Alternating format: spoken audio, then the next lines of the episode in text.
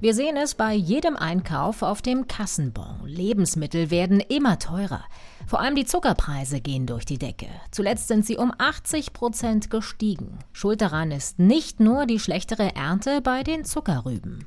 Darum geht's in dieser Folge des NTV-Podcasts Wieder was gelernt. Abonnieren Sie uns gern zum Beispiel in der NTV-App, dann verpassen Sie keine neue Folge von uns. Ich bin Caroline Amme. Hallo und herzlich willkommen. Zum Kuchenbacken, zum Kochen oder morgens im Kaffee. Zucker brauchen wir ständig. Er wird aber immer mehr zum Luxusgut. Im Juni mussten die Menschen in Deutschland fast doppelt so viel für Zucker bezahlen als vor einem Jahr noch. Spätestens seit vergangenem Herbst zeigt die Kurve stetig nach oben.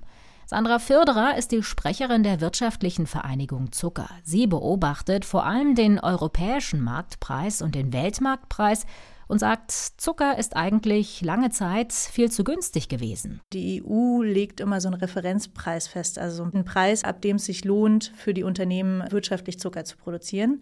Der ist bei so 400 Euro pro Tonne Zucker. Und dieser Referenzpreis war eigentlich sehr, sehr lange unterschritten. Also zwischen 2017 bis 2021 lag der Preis unter dieser 400-Euro-Grenze, was bedeutet, Zucker war sehr, sehr billig und eigentlich auch für die Unternehmen fast nicht wirtschaftlich, wirklich Zucker zu produzieren.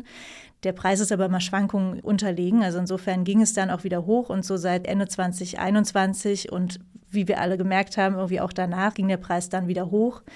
Klar, durch den Ukraine-Krieg dann nochmal sprunghaft, aber insofern hatten wir eine sehr, sehr lange Zeit, wo Zucker einfach wahnsinnig günstig war. Es gibt mehrere Gründe dafür, dass Zucker teurer geworden ist. Einmal sind die Energiekosten extrem angestiegen, vor allem durch den Krieg in der Ukraine natürlich. Das merken die Landwirte, aber auch die Produzenten.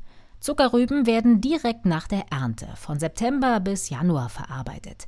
Gerade in den kalten Monaten aber waren Gas und Co. sehr teuer. Die Bauern zahlen auch mehr für Treibstoffe und Düngemittel. All das macht ihre Rüben für die Zuckerhersteller deutlich teurer. Die Unternehmen müssen den Landwirten einen höheren Preis für ihre Rüben bezahlen, weil die sich sonst entscheiden, keine Rüben, sondern was anderes anzubauen. Diese Preise müssen ausgeglichen werden. Insofern ist das ein ein Preis, der jetzt auf jeden Fall auskömmlich ist. Und was man auch nicht vergessen darf, wir stehen natürlich vor großen Veränderungen. Also es gibt immer höhere Klimaziele, Umweltauflagen, soziale Auflagen, die wir mit unseren Standards hier gerne umsetzen und auch Forschung betreiben, aber das muss auch alles bezahlt werden. Der Zucker, den wir bei uns im Supermarkt kaufen können, ist meist aus heimischem Rübenzucker. Die Hauptzuckerproduzenten in Europa sind Frankreich und Deutschland. In der Bundesrepublik wurden im vergangenen Produktionszeitraum, also 2022 bis 2023, aus 25 Millionen Tonnen Zuckerrüben 3,8 Millionen Tonnen Zucker hergestellt. Das klingt viel, aber im Zeitraum davor, also 2021-22, kam noch mehr Zucker raus.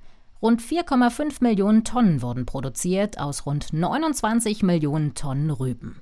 Die Ernte war vergangenes Jahr wegen mehrerer Hitzewellen schlecht, vor allem in Frankreich. Und der Klimawandel bedeutet auch mehr Schädlinge und mehr Pflanzenkrankheiten. Die Zuckerrübe ist außerdem auch ganz gut für das, was wir aktuell sehen, dass es ein bisschen trockener und heißer wird. Die Zuckerrübe ist da eigentlich eine sehr gute Frucht, weil sie lange Wurzeln hat. Das heißt also Wasser aus tieferen Schichten ziehen kann und sie sich so ein bisschen schlafen legen kann, wenn es mal ein bisschen zu heiß und trocken ist. Also insofern nicht ganz so viel Verlust hat, wenn es mal ein bisschen trockener und heißer ist.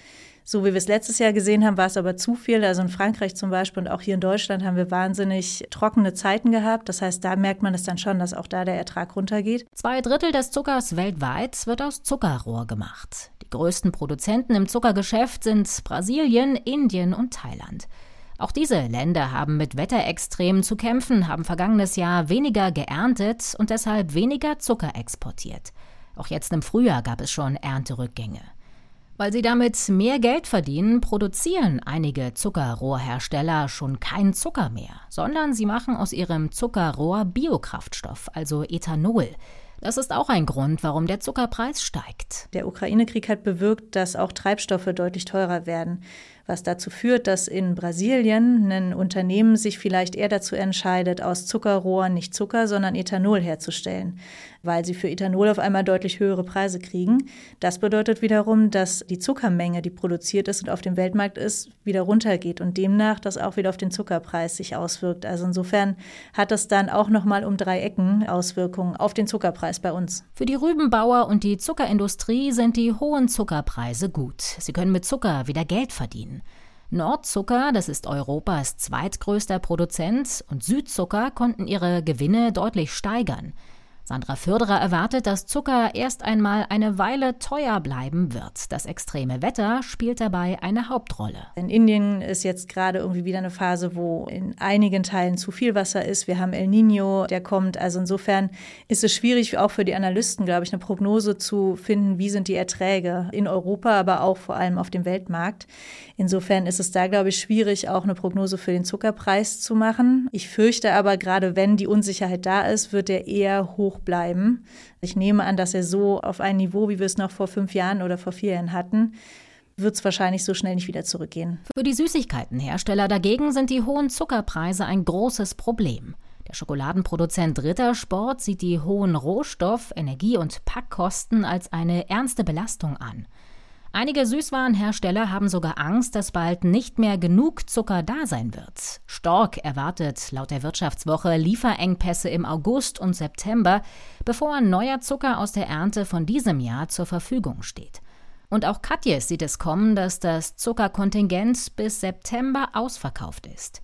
Die Hersteller könnten natürlich Rohrzucker ankaufen, das ist aber für sie sehr teuer. Wenn sie ihn in die EU importieren wollen, müssen sie dafür Strafzölle von über 400 Euro pro Tonne zahlen. Es ist also absehbar, dass Schokoriegel oder Gummibärchen für uns bald noch teurer werden. Seit Jahresbeginn schon sind die Preise für Süßigkeiten um fast 12 Prozent angestiegen. Und im März mussten wir für Kekse dann schon ein Drittel mehr bezahlen als noch im Jahr davor. Der große Schock am Süßigkeitenregal steht uns also wahrscheinlich noch bevor. Das war eine Folge von Wieder was gelernt, dem NTV-Podcast zu den hohen Zuckerpreisen. Lassen Sie uns gern eine Bewertung da. Wenn Sie ein Thema haben, zu dem Sie gern mal eine Folge von uns hören wollen, dann geben Sie es uns durch. Unsere E-Mail-Adresse ist podcasts.ntv.de. Wir sind sehr gespannt auf Ihre Nachrichten. Ich bin Caroline Amme. Danke fürs Zuhören. Machen Sie es gut. Bis zum nächsten Mal.